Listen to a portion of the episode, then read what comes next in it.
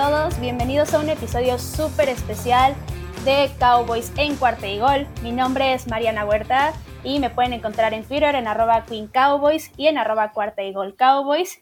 Y el día de hoy es un episodio súper especial porque no me voy a encontrar sola, voy a tener unos invitadazos también y justo este episodio para empezar va a ser conjunto con cuarta y gol Chargers. Y para eso tenemos a Luis Chávez. Hola Luis, ¿cómo estás?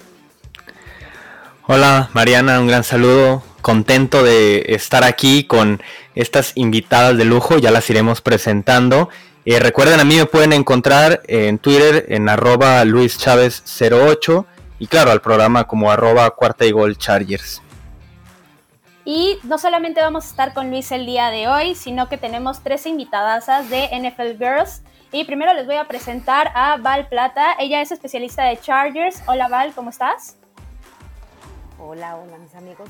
Muy bien, muy contenta, muy emocionada de estar aquí platicando, como yo siempre lo digo, de lo que más nos gusta, el fútbol americano, la NFL. Y qué mejor que para hablar de nuestros equipos, porque ahí sí es cuando los sentimientos nos salen del corazón. Así que estoy muy feliz, muy emocionada. Qué bueno, qué bueno que estés aquí, este, que aceptaste la invitación. Y voy a pasar a nuestra siguiente invitada y ella es Mariset, ella es especialista de Chiefs de NFL Girls. Hola Mariset, ¿cómo estás? Hola, ¿qué tal? Gracias por la invitación, estoy muy contenta de estar aquí con ustedes, de compartir con mis compañeras de NFL Girls, con ustedes también y pues hablar de nuestra división, a ver cómo nos va en esta temporada que ya estamos ansiosos de que inicie. Sí, buenísimo. Nos vamos a, nos la vamos a pasar muy bien el día de hoy. Y por último también tenemos a Marisol Bo. Ella es de Raiders, de NFL Girls. Hola Marisol, bienvenida, ¿cómo estás? Hola, ¿qué tal? Mucho gusto, muchas gracias por haberme invitado a este programa que se me hace muy, muy, muy, muy interesante. Nos la vamos a pasar rico. Sí, y pues vamos a darle de una vez porque tenemos mucho de qué platicar. Y primero quiero que nuestra audiencia, tanto de Chargers en cuarta y gol como de Cowboys en cuarta y gol, las conozcan a ustedes, chicas. Y voy a empezar contigo, Val, y quiero saber por qué le vas a los Chargers. Mira, mi historia con los Chargers es, la verdad es bien bonita, como mi historia con el fútbol americano. Eh, mi papá, eh, sus hermanos, mis tíos, mis abuelos, todos los hombres de mi familia jugaron fútbol americano. Y yo tengo un recuerdo, eh, lo he platicado muchas veces, cuando yo era muy chiquitita, eh, estar viendo la televisión con mi papá los domingos, yo haciendo la tarea y él estar viendo la NFL. Mi papá es fan de Cowboys. Ah, mira. los primeros partidos, sí, los primeros partidos que yo vi en mi vida fueron pues de Cowboys, ¿no? luego por cosas de la vida, mi papá se va a vivir a Tijuana y pues San Diego estaba literal cruzando la calle. Sí, claro. Entonces compraba boletos para el, el, famoso season ticket y me llevaba. Y entonces yo me acuerdo que por ahí del 96, 97 me llevó al extinto Qualcomm. Y yo entré a ese estadio y vi las banderas. Y entonces vi salir aquel equipo del Rayo y dije, ah, caray, este equipo como que me está gustando, ¿no? Y tuve chance de volver a regresar y dije, este, este es mi equipo. Además de todo, bueno, mi familia eh, vive en San Diego, eh, después mi hijo nació en San Diego, entonces mi arraigo con el equipo era, pues porque me había gustado el equipo en sí, es, esas, esas banderas en el cual como el rayo que traían, era la época donde ya estaba comenzando eh, ese, esos años de gloria de los Chargers. Entonces, pues dije, yo aquí me quedo. Y la verdad es que, pues aunque se me fueron a Los Ángeles y pasando todo lo que pasó, pero aquí, soy una, una Charger fan de Hueso Colorado. Tengo el rayo así metido en mi corazón. Y pasan los años y pasan los años y mi amor por los Chargers se hace todavía más grande. No, pues qué bonita historia, la verdad. O sea, ahora sí que nació en la cancha tal cual. Y qué bueno que, o sea, que encontraste tú tu equipo, ¿no? A pesar de que la familia podría haber sido Cowboys y pudiste haber ido por ese camino que tú solita agarraste y dijiste, es que esto es lo mío, este es mi equipo, esto es lo que me gusta.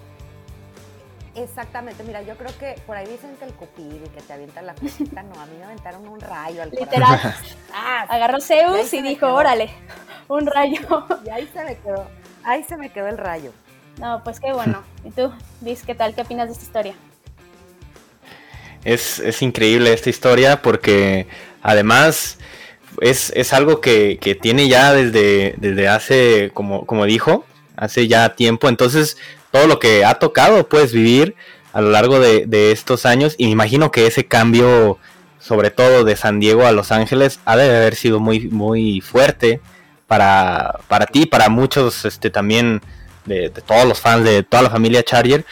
Pero pues ahora estamos más emocionados que, que nos podríamos decir en mucho tiempo es de los años que más emocionados estamos esperando la temporada. Así, Así que qué bueno, que muy, muy, muy, buena historia, la verdad. Sí, la verdad. Y pues ahora ya conocimos la historia de Val y quiero conocer también tu historia, Mariset. Este, ¿Por qué le vas a los Chiefs? Pues la verdad, mira, mi historia con la NFL es reciente. Yo no era fanática de la NFL hasta apenas hace unos 3, 4 años porque mi esposo es súper fan de los Titans y yo lo veía eh, ver los juegos, emocionarse y brincar y llorar y bueno, dependía de cómo terminaba el juego, su estado de ánimo. Y la verdad es que esa emoción que él vivía, que él, que él siente al ver a los Titans jugar, pues a mí se me, se me antojó y dije, yo también quiero ser fanática de, los, de la NFL el fútbol americano se me hace súper entretenido, pues ya me, me, explicó cómo era el juego, las reglas, etcétera, y empecé a entenderle y no nada más ver así todos como que empujándose y golpeándose, ¿no? Entonces, este, dije, pues voy a escoger un equipo que no sean los patriotas, porque pues ellos siempre ganan. Y me decían, bueno, pues es que tienes que elegir, pues cuánto quieres sufrir. Si quieres sufrir mucho, pues igual y hay equipos para que no que no ganan, que pierden bastante. si no quieres sufrir, pues elige a los Patriotas, ¿no? Siempre ganan.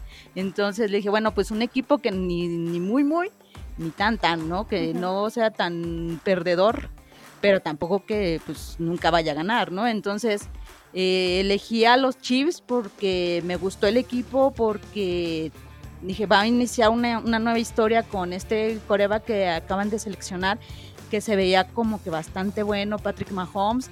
Y dije, ojalá pueda yo vivir una historia bella, hermosa con, de la NFL con este equipo. Y pues, adelante, Chiefs. Y el primer año que yo empecé a ir a los Chiefs, me llevó la super mega sorpresa que ganan el Super Bowl contra los 49ers. Y entonces fue como de, no puede ser posible. Le acabo de, eh, acabo entrar esta pasión de la NFL. Acabo de elegir un equipo que yo veía que, pues, igual y no eran los Patriotas, no que ganaran tantísimo. Y ganan el Super Bowl y yo lo estoy viviendo ahí y estoy súper emocionada porque la emoción que te da ganar un Super Bowl no te lo da ningún otro partido, o sea, ningún, digo, ningún otro deporte. Porque he visto pues a lo mejor el Mundial, a lo mejor eh, la, la, Champions, ¿no? Del fútbol, soccer, que también uh -huh. me gusta mucho. Pero esa emoción que se vive cuando ganas un Super Bowl, bueno, ganas, ¿eh? como yo hubiera estado ahí en la, no, en la sí. cancha, pero así se siente, es realmente, o sea, increíble y te llena así de, de emoción, de, de vibrar, de, de, todo, o sea, dices, ya, soy chip para toda mi vida, ya no me importa si no vuelven a ganar. Y luego el siguiente año volvemos a llegar a, a, a la final, digo, ya los Tampa Bay, pues, pues este como que ya no nos sí, dejan, lo... pero el hecho de que el equipo se está, o sea, llegando y llegando y llegando, pues habla de que la están armando, de que le están echando muchas ganas, de que se están reforzando, renovando, etcétera. Y yo sí la verdad sí espero mucho ahora de mis Chiefs. Y pues aquí estamos, por eso le voy a los Chiefs. Sí.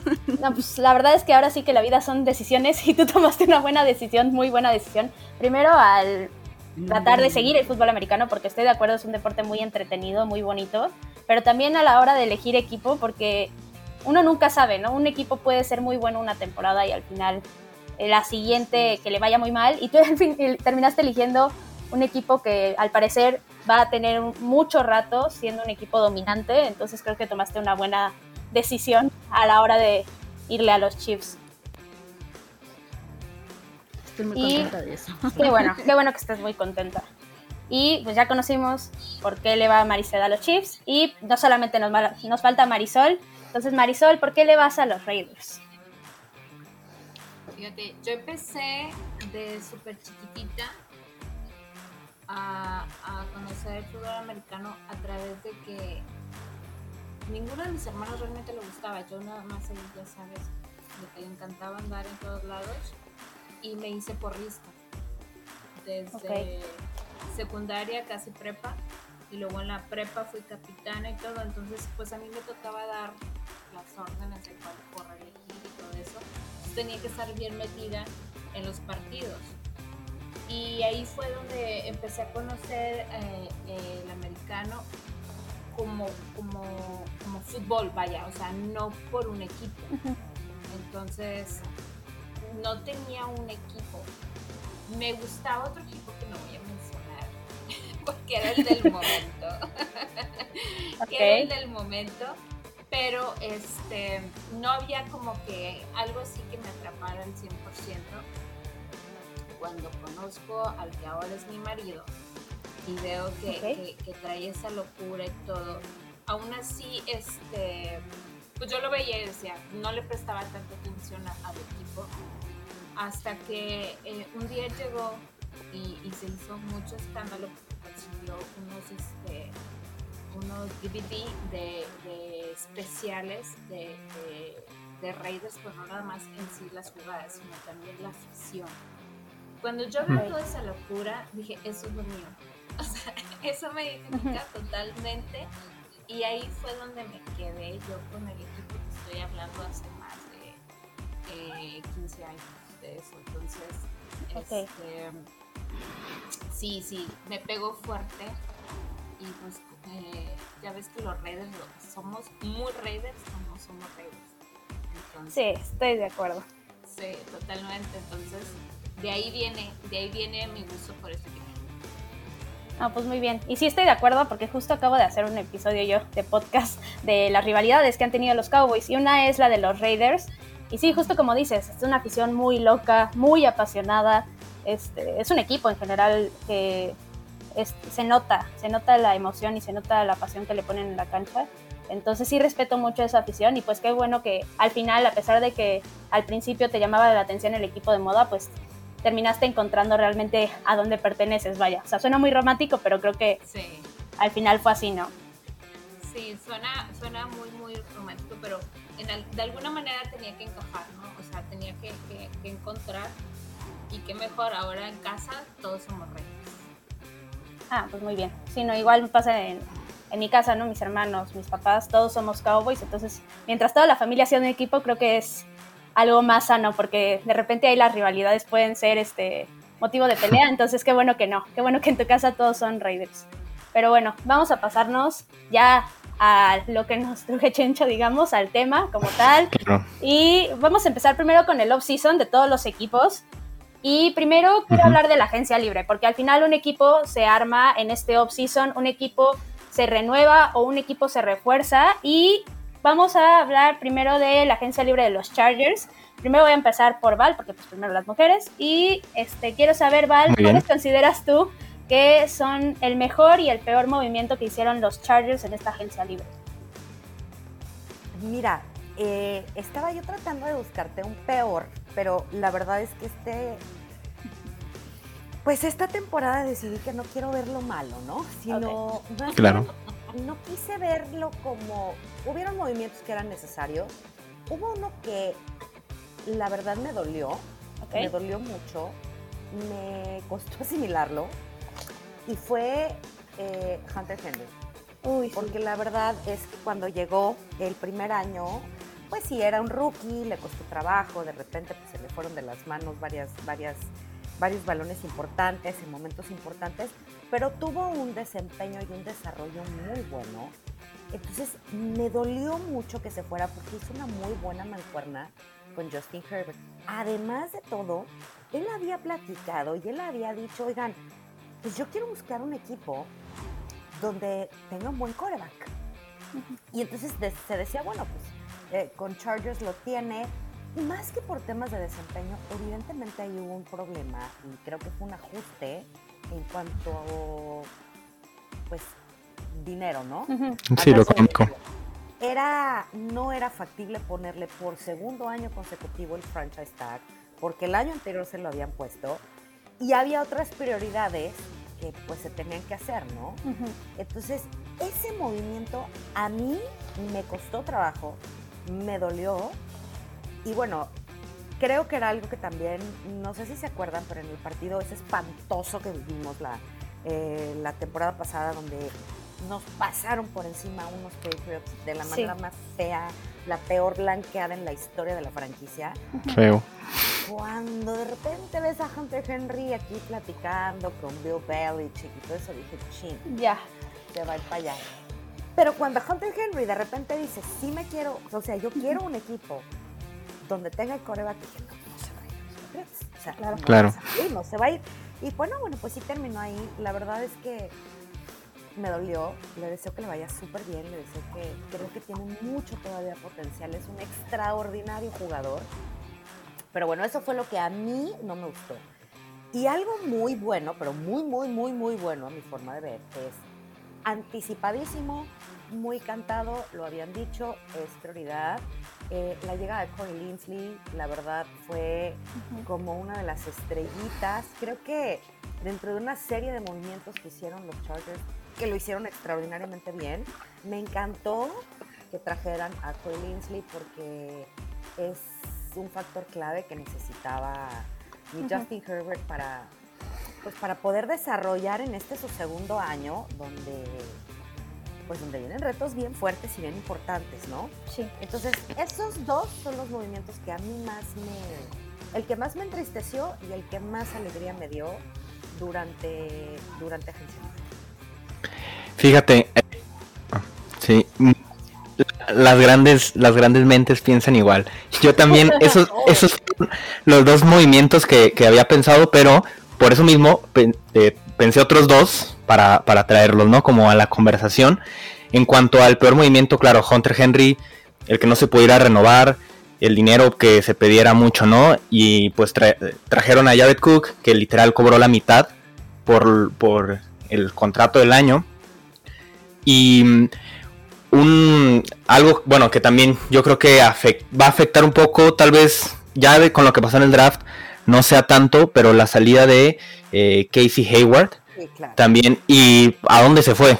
Que, que llegó a, a la, a la casa de los Raiders ahí, los, los odiados rivales. Pero creo que ya con lo que pasó en el draft y también eh, trayendo a Sant Samuel y los demás corners, que todavía, que ahorita voy a hablar del otro corner, creo que se puede solventar. Y eso es justamente otro de eh, un movimiento que a mí me gustó mucho en este off-season y que era necesario fue renovar a Michael Davis. Sí, Creo que sí, eso, eso fue vital para poder tener las bases de la defensiva y tener a un maestro para Sant Samuel ahora y un jugador que estuvo en casi la mayoría de los snaps de la defensiva. Obviamente Corey Linsley emociona mucho al ser uno de los dos, tres mejores centros de la NFL, si no es que el mejor. Pero creo que la, la renovación de Michael Davis es bastante importante para el equipo. La verdad que Eso fue como la prioridad, ¿no? Y, y que quizá por eso pues pasó Hunter Henry a un segundo lugar. Definitivamente Mike Davis tenía que, estar. Claro, sí. No había sí, tú, ah, vamos ahora a- co- con Mariset. Tú, Mariset, ¿cuál piensas que fue el mejor y el peor movimiento de, de este off-season? Pues eh, sabemos, ¿no? Nos quedó muy clarísimo en este Super Bowl que, que los Chiefs necesitaban una línea ofensiva que habían perdido completamente para, para jugar contra Tampa Bay.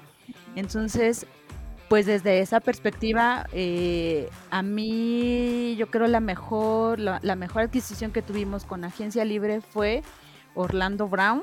Claro. que fue una negociación ahí, tanto dar nuestra primera ronda de- del draft, eh, pero traernos a, a Brown para mí fue excelente, es joven, tiene 23 años, es Pro Bowl, eh, tiene futuro, no hay lesiones, es yo creo que la mejor adquisición que pudimos este, traer en agencia libre para defender a Patrick Mahomes. Y la que no me gustó para nada fue eh, Kyle Long, que en su momento, pues bueno, decíamos, necesitábamos reforzar la línea ofensiva y Kyle, pues este, trae la experiencia, pero lo trajimos del retiro eh, está muy lesionado y de hecho ahorita ya en los entrenamientos se lastimó nuevamente, se tuvo que salir y, están esperando que ojalá y esté listo para cuando empiece la temporada. A lo mejor ahí lo que querían aprovechar era la experiencia de Kyle, pero pues si no van a entrenar, pues cómo no, cómo nos va a pasar el conocimiento. Digo, afortunadamente no nos salió tan caro, porque este, creo que nada más es un millón por un año, pero pues aún así yo creo que pues a lo mejor habría otras, otras opciones y bueno, pues la línea ofensiva en general pues ya está reforzada y esperemos que eso sea suficiente para proteger a, Patrick Mahomes. Sí. De estas defensivas que están también tremendas para esta temporada. Sí, sí, sí. Sí, era lo que se necesitaba. Creo que a todo el mundo le quedó claro. Toda la NFL, o sea, ahora sí que lo vio y fue evidente, ¿no? Entonces sí entiendo la parte de la línea ofensiva. Y ahora sí que lo de Orlando Brown, creo que todo el mundo lo aplaudió, ¿no? Creo que fue un muy buen movimiento. Claro. Y pues esperemos que el Kyle Long nos, no les resulte tan mal. Esperemos que sí haya sido una buena decisión y que al final sí ayude, ¿no? Que para eso fue para lo que lo, lo trajeron, ¿no? Y pues vamos a pasarnos a los Raiders. Marisol, ¿tú cuál crees que fue el mejor y el peor movimiento de esta agencia libre? Mira, eh, ya analizando todo y ahorita veo así Yo creo que el movimiento más importante de ya para acá, que nos hacía tanta, pero tanta, tanta falta, fue el coordinador defensivo Chris David, que la verdad a nosotros era como que el enorme este, elefante rosa en la habitación que, era más que evidente, ¿no? Y otro que, que para mí está, por lo que veo, por lo que ha empezado con el, con el equipo, por cómo está entrenando dentro y fuera, todo lo que está haciendo ahorita, que no juega ni un solo partido, pero Yannick Mikawe, que viene de Ravens, para mí también se me hace algo súper, súper buen punto que lo hayan realizado. Y como mal movimiento, bueno, y aparte voy a mencionar otro que, que, que encaja con, con, todo lo que voy a decir, que es John Brown de Bills, que es buenísimo, va a venir a, a cubrir una ausencia que, que, más que mal movimiento me duele, me duelen estas dos ausencias, que es de Nelson Ágolo, porque aparte se fue a Patriotas. Sí, claro. O sea, ahí es donde te dan, ya saben, sientes que la, la daga entra y la giran, ¿no? Sí. y luego se nos da Rodney Hudson, Arizona. no tengo tanto problema con Arizona, pero pues era el mejor centro de la liga. Pero hasta cierto punto se entiende, o sea, están buscando un poquito, ver un poquito más hacia el futuro, están viendo más de que, pues Hudson, aunque fuera el mejor de la liga, era muy pesado y, lo que veo con todos estos movimientos que están haciendo es que quieren correr más, quieren moverse más al respecto, entonces eh, eh, lo que hicieron para el draft y todo eso me pareció muy buena decisión. o sea, es feo porque pues, te duele, te tenías cariño al gordito y todo, pero no, no, no. Con lo que viene, pues está, está muy bien cimentado el por qué se realizó. Claro. Adelante, Luis. Que, sí, que justo eso, vamos, vamos para allá y me gustaría empezar con contigo, Marisol, que hablaste un poco. Pausa, pausa. Ah, sí es cierto, sí es cierto, perdón. Me, faltaste. Lo, había olvidado. Mariana, ¿cuál es, perdón, perdón, cuál es el movimiento que más te gustó en la agencia libre? Pues. ¿Y cuál fue el peor? Sí, primero, creo que soy un poco como Val, ¿no? Trato siempre de enfocarme en lo bueno, pero sí encontré cosas malas. Pero bueno, primero hablando de lo mejor, creo que si habláramos en general de la agencia libre, en todas las contrataciones, pues sí la respuesta sería la de renovación de Dak Prescott. Creo que es la respuesta obvia. Es el jugador más importante de la ofensiva, muy probablemente del equipo, en cuestión no solamente de el juego, sino del liderazgo. Entonces creo que ese es un, fue un buen movimiento. Pero enfocándonos más en la parte de los refuerzos y las personas que llegaron al equipo, yo me voy por el safety de Amante Casey. Creo que era una posición que necesitaba mucha ayuda en los Cowboys. O sea, era evidente. Llevábamos mil años sin traer a alguien que realmente fuera dominante en esa posición. Y creo que él va a ayudar muchísimo junto con Donovan Wilson. Y también va a ayudar bastante en los intercambios de balón. Que los Cowboys, los últimos años o prácticamente todo lo que ha sido los del 2000 para acá, no han tenido un jugador que ayude en esa parte y que realmente tenga intercepciones y demás. Entonces creo que esos son mis dos movimientos favoritos. Y ya pasándonos al lado malo, ahora sí que no veo algún jugador que diga, no, este no va a hacer absolutamente nada, pero sí creo que el equipo ha añadido demasiados wide receivers de relleno, básicamente, en lo que ha sido todo el off-season. Ya tienen muchísimos, creo que no era necesario. Y sobre todo porque la mayoría no se van a quedar al inicio de la temporada y van a terminar ya sea en el practice squad o terminar siendo cortados, entonces no sé por qué han traído tantos wide receivers, sobre todo porque está clarísimo que los Cowboys... ¿Quiénes son? Exactamente, o sea, tienes una Mari Cooper, un Michael Gallup y un CD Lamb, que es obviamente los tres titulares, y también tienes un Noah Brown y un Cedric Wilson, que son los suplentes y no hay discusión ahí, o sea, al final creo que sí eh, trajeron demasiados jugadores innecesarios pero pues como dije, van a terminar siendo cortados y no van a terminar en ese roster final de 53 jugadores, entonces por eso yo creo que son los peores. Claro, sí, como, como comentas, está muy claro cuál es el tridente ofensivo ahí aéreo, ¿no? Por parte de Dallas, con esos tres grandes nombres de receptores. Y pues ahora sí, vamos ya a, lo, a lo, lo siguiente. Em, yo les quería preguntar qué tal les pareció el draft de cada uno de sus equipos. Vamos empezando ahora eh, con Marisol. ¿Qué tal te pareció el draft de, los Raiders? ¿Qué te gustó y qué no te gustó? Fíjate que este draft, este draft, este, al inicio, de hecho con, la, con el primer movimiento nos dejaron en shock a todos. Sí. Primero porque pues no era, no, creíamos en ese momento que fuera una persona para primera ronda. Y luego no de la posición que nosotros ocupábamos fuertemente, o sea, de, la, de lo que ocupábamos fuertemente yo hubiera elegido la primera ronda.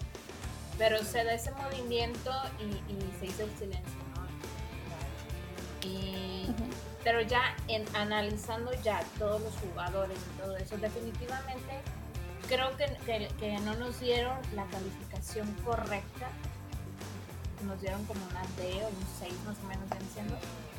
Yo, al paso de los días, al paso de, analizar el por qué este y, las habilidades, y luego ya les iba subiendo como que un puntito más y luego ya los veo entrenar, los veo jugar, veo quién va a estar al lado de cada quien, quién viene en nombre de quién, ocupar el lugar de quién. Yo ya, ya ando en el 8, ¿eh? ya les estoy dando el 8 porque la verdad siento que, que, esos movimientos que hicieron, mis respetos, porque supieron hacerlo muy bien, la verdad. Digo, ah, diferencia de otras draft atrás que la verdad no, no, no quiero ni hablar de eso, pero este siento que, que, muy promedio, promedio sí. hicieron los movimientos, no como al principio que, se hablaba de pésimo, pésimo draft y demás, este, creo que ellos vieron algo que nosotros no estábamos viendo en ese momento. Ok, sí.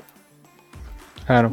Y sí, sí, la verdad es que sí fue algo que nos sorprendió a todos, ese primer pick, pero creo que con el segundo pick se compensó bastante. Segundo y tercero, para mí sí. O sea, pudieron, haberlos intercambiado incluso y no hubiera pasado nada. Entonces, creo que, claro. creo, creo que fue más como estrategia, para ser sincero, porque vi a muchas personas, incluyendo Maricet que anda por aquí, eh, decepcionarse porque eh, lo, lo, querían. O sea, querían, querían a Alex Little. Entonces, no sé si fue presión o estrategia o algo por el estilo que se decidieron hacerlo al primero. Eh, ellos sabrán sus razones, pero ya viendo lo, que hace, lo que entrena, lo que dio la NFL como su calificación, eh, sus habilidades y debilidades, pues no estuvo tan mal. O sea, no era lo que uno se espera por la primera ronda, pero no estuvo tan mal el sí, no. Claro, aquí cada equipo evalúa a los jugadores dependiendo, ¿no? Y pues los Raiders decidieron ir por él. Y pues bueno, ahora eh, Mariset, me gustaría que, hablaras un poco de lo que te haya gustado de, este draft que acaba de suceder. Bueno, ya hace algunos meses, pero pero ¿cómo te quedó el ojo? Pues a mí me pareció bastante bien nuestro draft. Digo, ya éramos eh, los picks de los últimos, ¿no? Dada nuestra, nuestra posición. Pero a mí me gustó mucho, por ejemplo, la adquisición de Nick Bolton y de Creed Humphrey, que es un centro de, Oklahoma. Digo, son muy buenas universidades de donde vienen, traen, pues, están muy bien fogueados estos muchachos. A mí me hubiera gustado, por ejemplo, en la línea ofensiva, es este muchacho que se llama Quinn Meissner, que se lo llevaron los Broncos, que tú lo veías, ¿no? Que arrancaba árboles y se entrenaba en el frío, en el hielo, y se veía impresionante. Pero en general yo creo que no estuvo tan mal nuestro draft. Eh, digo, tampoco es como que tengamos todo asegurado, ¿no? Las primeras rondas, pues como que siempre esperas o los primeros picks que sean los mejores jugadores y ya en las últimas rondas pues ya agarras así como que pues, lo mejor que queda pero pues no siempre es como que asegurado que los primeros son mejores y los últimos no lo son. Entonces yo, yo creo que estamos bien. Tenemos por ejemplo a Noah Gray, que es un tight end que pareciera que es el clon de Travis Kelsey y yo espero que sí le aprenda mucho a Travis y tengamos otro tight end de la misma calidad y del mismo nivel que Travis Kelsey. En general yo estoy satisfecha con el draft de los Chiefs. Quizá a lo mejor podríamos haber seleccionado a, algunos otros jugadores que estuvieran mejor rankeados, pero pues pues ya fue lo que nos tocó. Claro. Sí, yo creo que posición, ¿no? en, en el que estábamos. Sí, yo creo que los Chiefs, de todas formas, como dices, estabas en esas posiciones por algo, creo que no tenían mucho que mejorar, creo que más bien se tenían que enfocar en qué jugadores traer para terminar de encajar en esas piezas que tal vez tenían alguna debilidad, pero al final eran, son un equipo muy completo y pues creo que el draft este, fue un buen draft, concuerdo contigo. Y vamos a pasarnos ahora con ustedes, chicos Chargers. Quiero saber, primero Val, ¿qué opinas tú de, del draft? Mira, a mí me gustó. Me gustó mucho porque la verdad yo estaba sorprendida.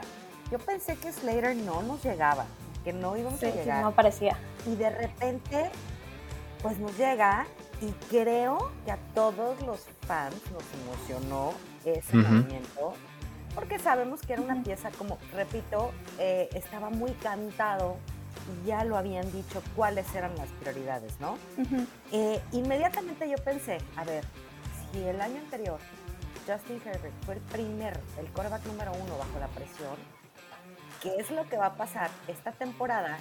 Que ahora sí va a tener, en, está todo en papel escrito para que, y todo funcionando en el papel para que pueda realmente poderse desarrollar este su segundo año, ¿no? Eh, también me encantó la llegada de Asante Samuel, sobre todo por lo que decía Luis hace un rato, eh, la salida de Casey Hayward pues sí nos dejó ahí un hoyo. Se decía mucho que sus lesiones y que si la campaña anterior, pero yo creo que no puedes juzgarlo eh, nada más por el año inmediato, ¿no? creo que llegó en, ese jugador fue también una extraordinaria adquisición y sobre todo haciendo como un análisis al final de agencia libre y de draft, yo veo que se está tratando de lograr ese balance que era tan necesario entre la ofensiva y la defensa. Porque no le puedes recargar a la, a la ofensiva. Digo, si con todas las broncas que tuvimos eh, sacamos los partidos y eran partidos con un chorro de puntos y los perdíamos por tres, por nada, eh, la verdad es que creo que sí se estuvo logrando y se logró empezar a tener ese balance que es tan necesario eh, durante la campaña para que no se lo recargues todo a la ofensiva y tengas una defensa que pues, te pueda sacar adelante el partido dándole eh, ese, descanso que a veces necesita, ¿no? La ofensiva. Entonces, la verdad me gustó, me gustó muchísimo. Yo le pondría si no el 10, yo sí le pondría pues seguramente un 9 de calificación. y, creo que estamos listos. Eh, me encantaría decirles que para un Super Bowl, pero todavía no. Eh, creo que sí, todavía nos falta un poquito, pero creo que estamos listos para ser un equipo contendiente y por qué no meternos a los playoffs. Sí, sí. Claro. Sí, es, es, bastante cierto todo lo que, lo que dijo Val. En realidad no lo pude haber dicho mejor yo. Eh, simplemente para agregar un poco, bueno, sí, esos dos primeros picks fueron, creo que mm, no pudieron haber sido más perfectos de, en lo que necesitaba el equipo y lo que había en el draft. creo que fue lo mejor que pudo haber pasado. Solamente en la tercera ronda, aquí es donde hubo dos picks que mm, al principio pudieron parecer eh, rich, o sea, que el equipo fue antes de tiempo por ellos, pero creo que Josh Palmer y Trey McKitty fueron, van a ser lo que busca el equipo para el futuro. Están previendo desde ahorita para buscar tener ya una ofensiva bien armada en los dos o tres años que siguen, porque ya de Cook, como dijimos, es para un año nada más. Entonces, creo que, creo que el equipo está bastante, bastante bien armado y, están, pues sí, armándose para el futuro también. Hicieron las dos cosas en el mismo draft y eso me gustó bastante, la verdad. Entonces creo que fue un muy buen draft, me gustó mucho, inclusive yo diría que de los mejores tres o cinco de toda la liga. Em, pero bueno, eso, es lo que yo pienso. Sí, la verdad, es, que, sí, fue, bastante bueno. Tomaron muy buenas decisiones y al final se aprovecharon de que equipos dejaran pasar jugadores y me incluyo aquí porque voy a empezar a hablar de, del draft de los Cowboys. Sí, exacto. Y justo, o sea, los Cowboys, ¿qué fue lo que hicieron? Sí, se enfocaron en posiciones que obviamente sí necesitaban cubrir porque la defensiva, pues al final, no es un secreto para nadie. Todo el mundo sabe que fue malísima el año anterior. Y sí, ok, tomaste jugadores que sí necesitabas en posición, pero creo que el equipo en momentos sí se estuvo adelantando a algunos jugadores, como con Kelvin Joseph, que justo lo tomaron, o una Sean Wright igual, que son de la misma posición, que justo lo tomaron cuando habían otros jugadores mejores disponibles. Y aquí el ejemplo, a Santi Samuel, ¿no? Que al final este, estaba ahí y no lo tomaste y creo que, quién sabe, al final nunca vas a saber qué hubiera pasado si hubieras tomado a este jugador o al otro, pero yo en lo personal sí me hubiera ido por una Santi Samuel, pero pues al final no se pudo, ni modo. Y siguiendo con el draft de los Cowboys, Creo que al final sí lo que pasó con Patrick Surtain y al final con Trevon Murray fue algo que cambió las decisiones del equipo. Yo creo que eran jugadores que sí estaban buscando seleccionar, al final se terminaron yendo justo un picantes ambos. Entonces creo que ahí fue donde los Cowboys tuvieron que moverse, pero aún así sí hay jugadores que me gustaron como, el, como Micah Parsons o como Jabril Cox. Jabril Cox creo que fue un robo, creo que son muy buenos linebackers tienen muy buen potencial, la verdad, y creo que al final van a dar un gran plus a esa defensiva, entonces ahí sí no me quejo, igual con un receptor, yo sé que me quejé mucho de los receptores en agencia libre, pero aquí sí creo que el que agarraron en el draft, que es Simi Fioco, creo que es un gran jugador porque es alguien tipo Cole Beasley, que es muy escurridizo y que puede correrte las rutas rapidísimo y de manera impecable, pero es un jugador más alto, más corpulento, que te puede ayudar mucho más a la hora de enfrentarte a un corner que tiene mucha más experiencia y demás. Entonces creo que ahí sí me gusta mucho lo que hicieron los Cowboys con esos tres jugadores sobre todo. Y pues si tuviera que darles yo una calificación, yo al final les di la calificación de B menos. Creo que no se merecen más, pero tampoco creo que se merezcan menos. Creo que al final sí cubrieron sus necesidades no con los jugadores que a mí me hubiera gustado, me hubiera encantado, pero creo que lo hicieron decente. Digamos, decente lo voy a dejar ahí, porque claro. bien no creo, o sea, sí súper bien no creo que haya sido el draft y tampoco de los mejores, como el de los Chargers en este caso, por ejemplo. No, y se enfocaron mucho en lo que necesitaba, ¿no? Dallas, que era la defensiva, era pues la máxima prioridad. La verdad es que, y pues al final, tal vez como dices, no fueron los jugadores que tú hubieras eh, querido, pero al final pues sí se enfocaron en la defensiva, ¿no? Sí, claro, sí, entonces sí creo que al final, ok, en posiciones sí cubrieron y ya añadieron mucha más profundidad que creo que se necesitaba mucho en esa defensiva. Y fin, no, no es cierto, como creen, no se ha acabado la entrevista o plática que tuvimos con las NFL Girls y junto con Luis. Pero esta nada más fue la primera parte. Se las voy a dejar hasta aquí porque realmente hablamos de muchas, muchas cosas. Entonces creo que la van a disfrutar más así, más en pedazos, digamos, para que puedan saboreársela mucho mejor, para que la puedan disfrutar mucho más. Y obviamente en esta semana les voy a soltar la parte 2 y la siguiente semana les voy a soltar la parte 3 de esta maravillosa plática que tuvimos. Y entonces con eso cerraría el capítulo de hoy. Ya saben que me pueden encontrar en Twitter, en arroba Queen Cowboys y en arroba Cuarta y Gol Cowboys. Cualquier cosa que necesiten, si quieren chismear, platicar, si necesitan preguntarme algo, si tienen alguna duda, lo que sea que necesiten, déjenmela ahí en Twitter, yo se las contesto en cualquiera de las dos cuentas. También vayan a seguir las cuentas de Luis, de Mariset, de Marisol y de Val. Se las voy a dejar igualmente ahí en Twitter. También acuérdense que si les gustan los episodios, recomiéndenlos con quien ustedes gusten. Eso ayuda muchísimo. Ayúdenme a crecer este proyecto que es para ustedes. Está enfocado en ustedes los fans para que lo disfruten y para que cada vez sea mejor, mejor y mejor. Y ya saben, esperen la parte 2 y la parte 3, se las voy a soltar muy muy pronto y mucho más contenido obviamente porque cada vez está más cerca la temporada, ya estamos a menos de dos meses y porque los Cowboys no terminan y nosotros tampoco. Cowboys en cuarta y gol.